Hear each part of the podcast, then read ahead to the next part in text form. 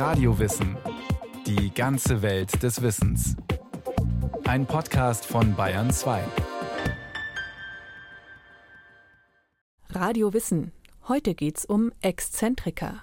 Die stehen im wörtlichen Sinne ex centro, außerhalb der Mitte, am Rand. Im Mittelalter landeten solche auffallenden Zeitgenossen im Irrenhaus. Die Exzentriker der vergangenen Jahrzehnte bewundern wir. Einen Albert Einstein oder Karl Lagerfeld, vielleicht sogar Klaus Kinski. Und heute?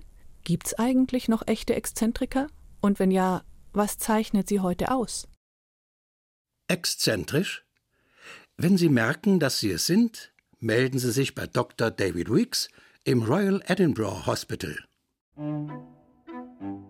Eine Anzeige aus den 1980er Jahren in britischen Tageszeitungen.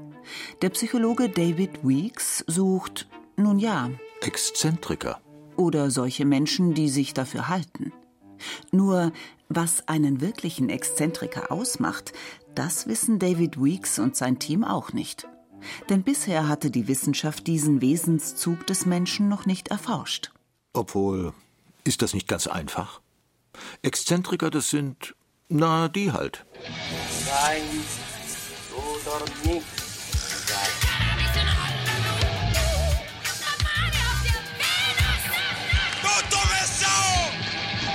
Musiker, Schauspieler, Künstler, Lebenskünstler.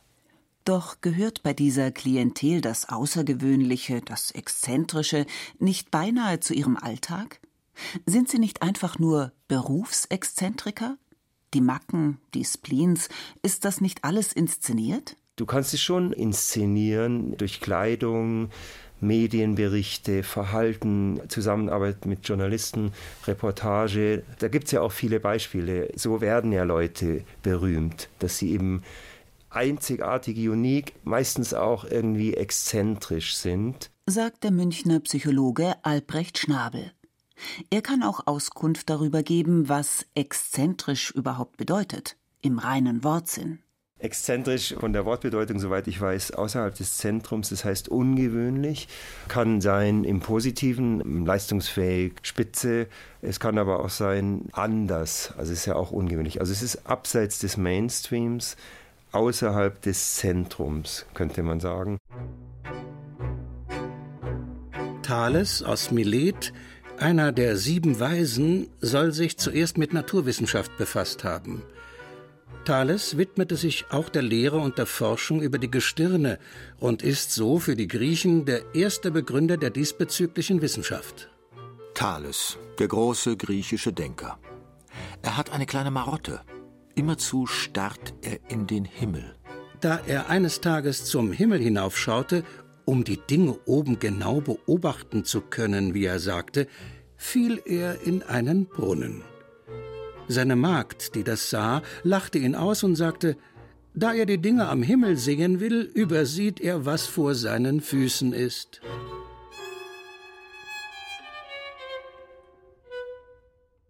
War Thales, der aus dem Zentrum hinausschaut in die Ferne, war der einer der ersten Exzentriker?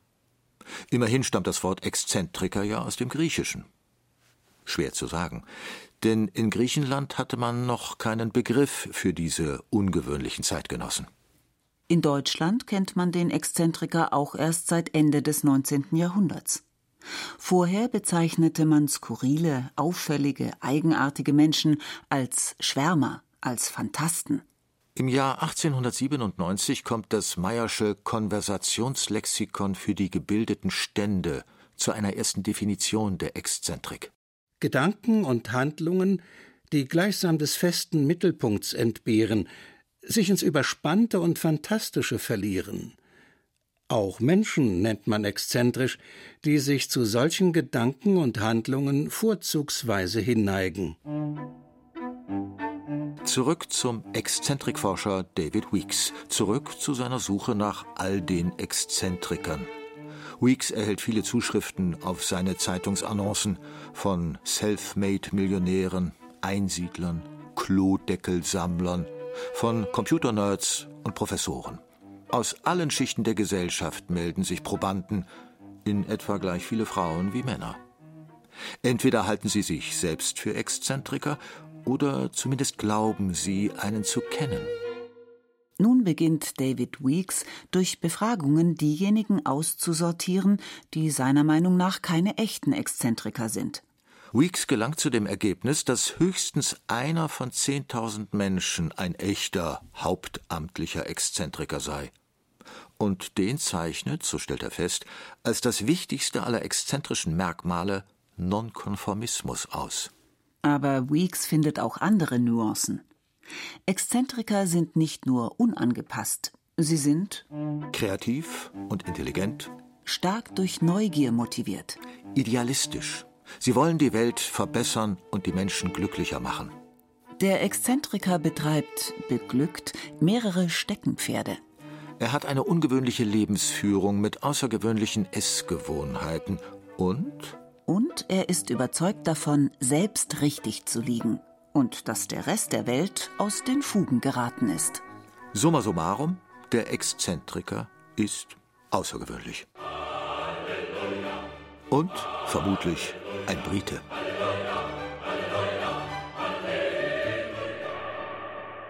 Wir Deutschen stellen uns Exzentriker oft englisch vor. Warum? Weil diese Spleens so typisch britisch sind in gewissem Sinn. Also dass man praktisch seine Andersartigkeit zelebriert und immer noch ausbaut. Sagt der Psychologe Albrecht Schnabel.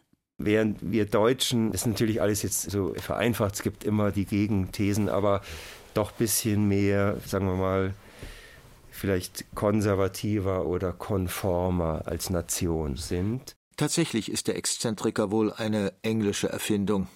Es gibt dicke Wälzer, in denen den Biografien der unzähligen englischen Paradiesvögel nachgespürt wird. Denn in Großbritannien tauchen Anfang 1800 die ersten auf, die ihre Außergewöhnlichkeit öffentlich zelebrieren. Sie nennen sich Dandys. Etwa George Brian Bow Brummel. Der erste Gentleman Englands, allein durch die Kraft seiner Persönlichkeit. Er durfte die Parade verpassen, sich seinen Pflichten entziehen und im Wesentlichen tun und lassen, was er wollte. Für die damalige Zeit ist Beau Brummel eine außergewöhnliche Erscheinung. Er ist eigentlich kein gebürtiger Gentleman, er stammt aus der Mittelschicht. Aber durch sein Auftreten findet er schnell Zutritt zu den gehobenen Kreisen. Nicht nur, dass er, was in seiner Zeit völlig unüblich war, dass er sich die Zähne putzt, er badet sich zudem täglich und er achtet penibelst auf seine Kleidung. Er trägt gestackte Hemdkragen, elegante Krawatten und Halstücher.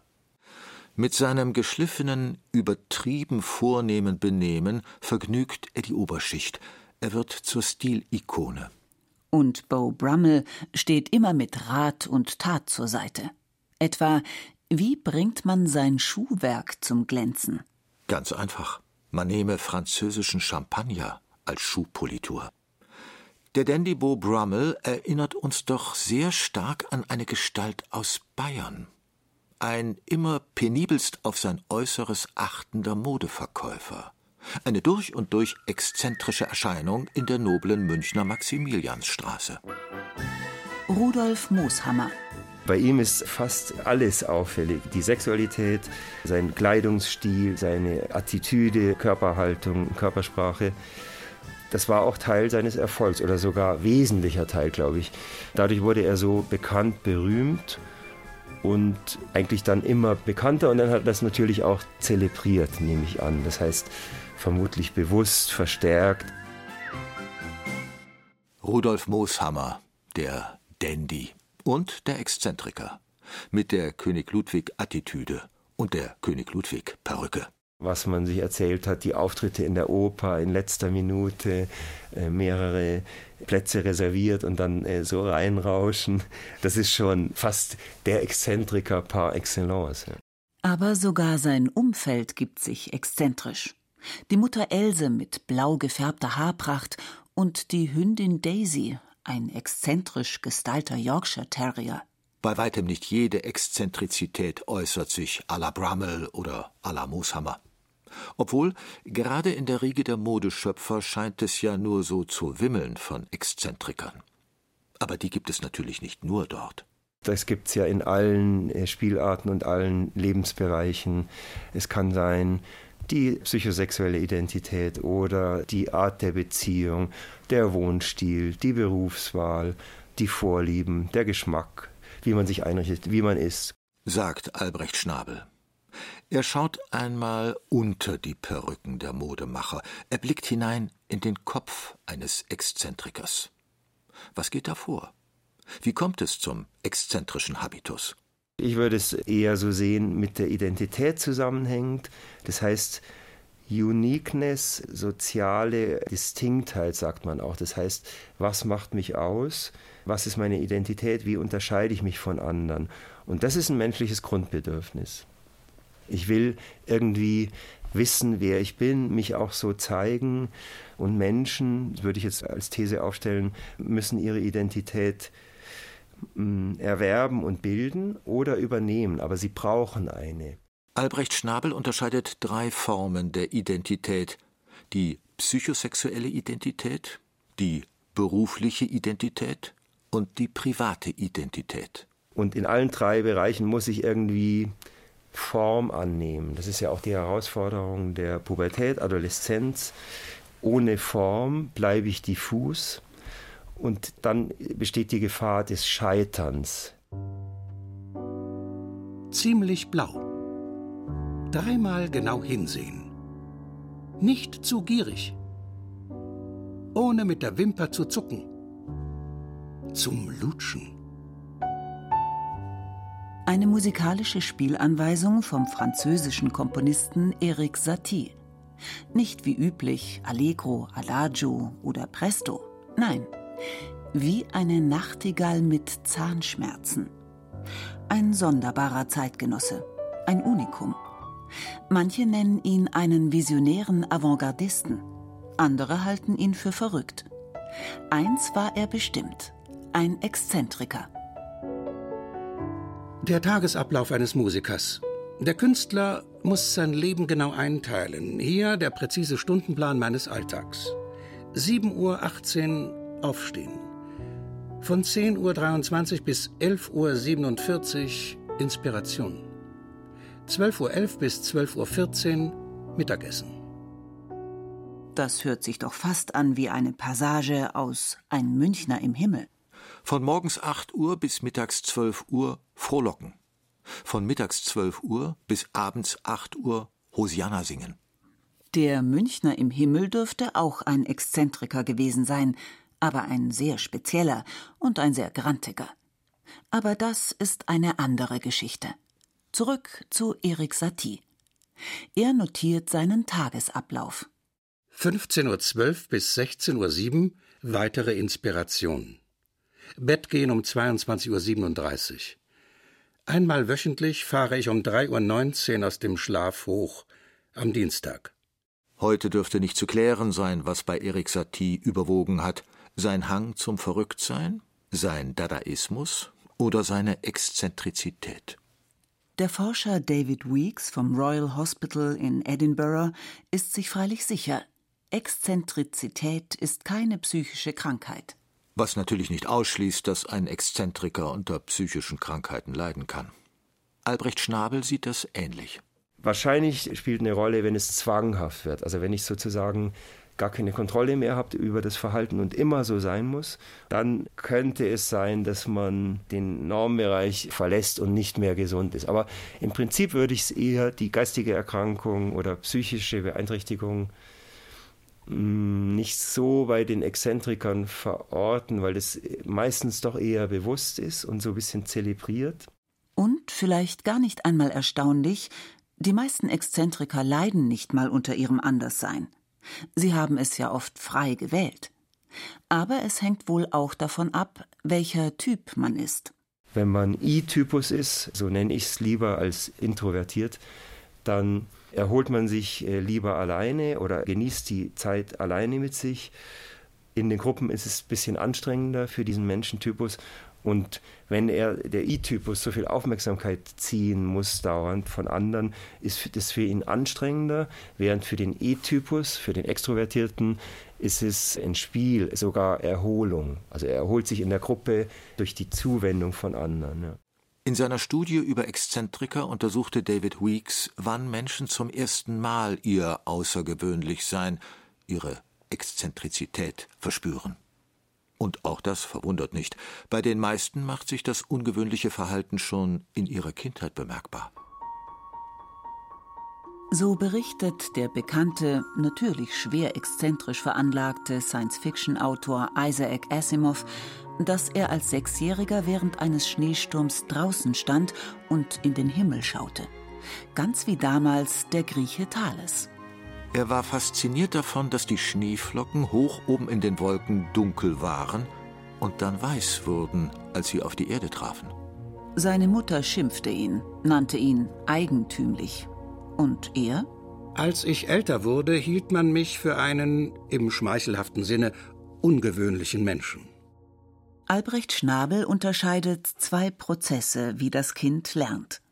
Einerseits das Modelllernen, man orientiert sich an den Erwachsenen, ahmt ihr Verhalten nach. Andererseits gibt es das Belohnungslernen. Und wenn ich jetzt sozusagen irgendwie auffalle, ich bin der Typus, eher E-Typus und kriege dann die Aufmerksamkeit, die Zuwendung vielleicht sogar der Medien, das ist ja sehr stark mittlerweile mit den ganzen Apps und Kanälen. Es ist eine starke, fast rauschhafte Verstärkung, dass ich auf einmal so viel Zuwendung und Aufmerksamkeit kriege und dann verstärke ich das zuvor erfolgte Verhalten, das heißt meine Exzentrizität. Während, wenn ich das nicht bekäme, könnte man ziemlich klar vorhersagen, dass das Verhalten dann weniger wird und sogar vielleicht ganz aufhört, gelöscht wird und ich dann eben vielleicht konformer wäre. Wäre das nicht schade, wenn uns all die Exzentriker verloren gingen, weil sie gesellschaftlich nicht mehr akzeptiert werden? Denn auch wenn sich der Exzentriker außerhalb der Mitte bewegt, er gehört immer noch zur Gesellschaft. Obwohl, in seinen Merkmalen über die Exzentriker findet David Weeks heraus, dass diese nicht sonderlich interessiert seien an den Ansichten oder der Gesellschaft anderer. Ausgenommen zu dem Zweck, diese vom eigenen, natürlich richtigen Standpunkt zu überzeugen. Und Weeks stellt fest, dass ein Exzentriker nicht nur mit schelmischem Humor ausgestattet sei, er sei auch gewöhnlich das älteste Kind oder ein Einzelkind. Erstgeboren oder Einzelkind, da könnte was dran sein, wenn man es untersuchen würde. Sagt der Münchner Psychologe Albrecht Schnabel. Weil Einzelkinder mehr Aufmerksamkeit kriegen und so ein bisschen dieses Sonnenkönig oder Sonnenkönigin. Ich bin der Einzige, es dreht sich immer um mich, auch ein bisschen mehr Verwöhnung. Also es geht nur um mich. Die Eltern wenden sich mir ständig voll zu. Das heißt, das Einzelkind hat schon ein bisschen andere Psychologie oder Persönlichkeit als hm, Kinder mit Geschwistern. Dass nur noch so wenige Menschen den Mut zur Exzentrizität haben, ist die größte Gefahr unserer Zeit. Warnt der englische Gelehrte und Philosoph John Stuart Mill schon Mitte des 19. Jahrhunderts. Er, der Kämpfer für die Freiheit, er befürchtet, dass der Exzentriker verschwinden wird und mit ihm die Freiheit weil ihn seine Umwelt nicht mehr tolerieren mag. Diese Richtung der Zeit hat die Folge, dass man mehr als in den früheren Perioden geneigt ist, allgemeine Verhaltensregeln aufzustellen und darauf zu dringen, dass sich jedermann den anerkannten Normen füge. Und diese Normen bestimmen ausdrücklich oder stillschweigend, dass nichts Gegenstand eines starken Verlangens sein dürfe. Ihr Ideal eines Charakters ist es, keinen ausgesprochenen Charakter zu besitzen. Jeder Teil unseres Wesens soll wie mit einem chinesischen Damenschuh eingezwängt und verkrüppelt werden. Exzentrizität also, sagt John Stuart Mill, muss der Uniformität und der Stagnation vorgezogen werden. Ja, es wäre eine Verarmung, wenn wir es verbieten oder erschweren. Und heute? Gibt es denn noch wirkliche Exzentriker? Manche klugen Denker sahen schon eine Exzentrikerdämmerung, glaubten, dass der Exzentriker verschwunden ist aus einer globalisierten und pluralistischen Gesellschaft. Oder zumindest, dass er immer weniger auffällt, assimiliert wurde. Andere, etwa Soziologen, halten den Exzentriker mit seinem Anderssein immer noch für den kreativen Antreiber der Kultur, der Gesellschaft und durchaus immer noch vorhanden. Auch der Psychologe Albrecht Schnabel glaubt noch an den Exzentriker. Ja, ich sehe auch eher in dem Wort Exzentriker, in dem Typus das Positive, weil es im Vergleich zum Gegentypus, Gegentypus ist ja der Normalo, der Biedermann, der Durchschnittmensch, der sein ganzes Leben nicht rausragt, alles immer ganz konform, langweilig macht. Und da ist ja der Exzentriker der interessantere Typus. Doch auch er sieht den Exzentriker in Gefahr. Denn Exzentriker sind oft erfolgreich. Nicht nur in der Kunst, auch in der Wissenschaft oder im normalen Leben. Und ja, eigentlich schätzen wir sie auch. Vielleicht zumeist nur die fiktiven Exzentriker mit ihren Marotten und ihren Spleens, die aus Film, Fernsehen und Literatur, wie etwa den Meisterdetektiv Sherlock Holmes oder den Meisterphysiker Sheldon Cooper. Reale Exzentriker haben es da mit ihrem gelebten Nonkonformismus etwas schwerer. Ich finde Exzentriker sympathisch, aber nicht jeder, glaube ich, findet sie sympathisch. Es gibt sicher auch einige Menschen, die mh, mm, sich stören an der Aufmerksamkeit, die da ein bisschen neidisch sind, das aber nicht richtig zugeben wollen. Und die Exzentriker, naja, manchmal denen wahrscheinlich das Leben schwer machen. Eine letzte Frage bleibt. Warum reagiert man auf die Exzentrikerinnen immer noch so empört? Und warum scheint es so auffällig weniger Exzentrikerinnen in der Geschichte zu geben als männliche Exzentriker? Einfach nur deshalb, weil sie Frauen sind? Könnte sein, weil ich glaube, da spielt, glaube ich, die frühkindliche Erziehung eine Rolle, dass der Junge mehr ermutigt wird. Es ist jetzt Modelllernen und vor allem Belohnungslernen für Lebendigkeit, Wildheit, Andersartigkeit, Aufstampfen, Wutausbruch. Junge gut, überspitzt gesagt, Mädchen nicht so gut bis heute. Also das tobende Mädchen, was anfängt zu schreien, wird abgestraft. Und wenn das sehr früh beginnt, das beginnt ja mit Blicken, mit äh, Nichtbeachtung, mit Abwendung, Ignorieren, dann natürlich hört das Mädchen auf und wird konformer. Bleibt die Hoffnung, dass Exzentrikerinnen und Exzentriker, so es sie geben mag, der Gesellschaft auch weiterhin den Spiegel vorhalten oder zumindest so tun.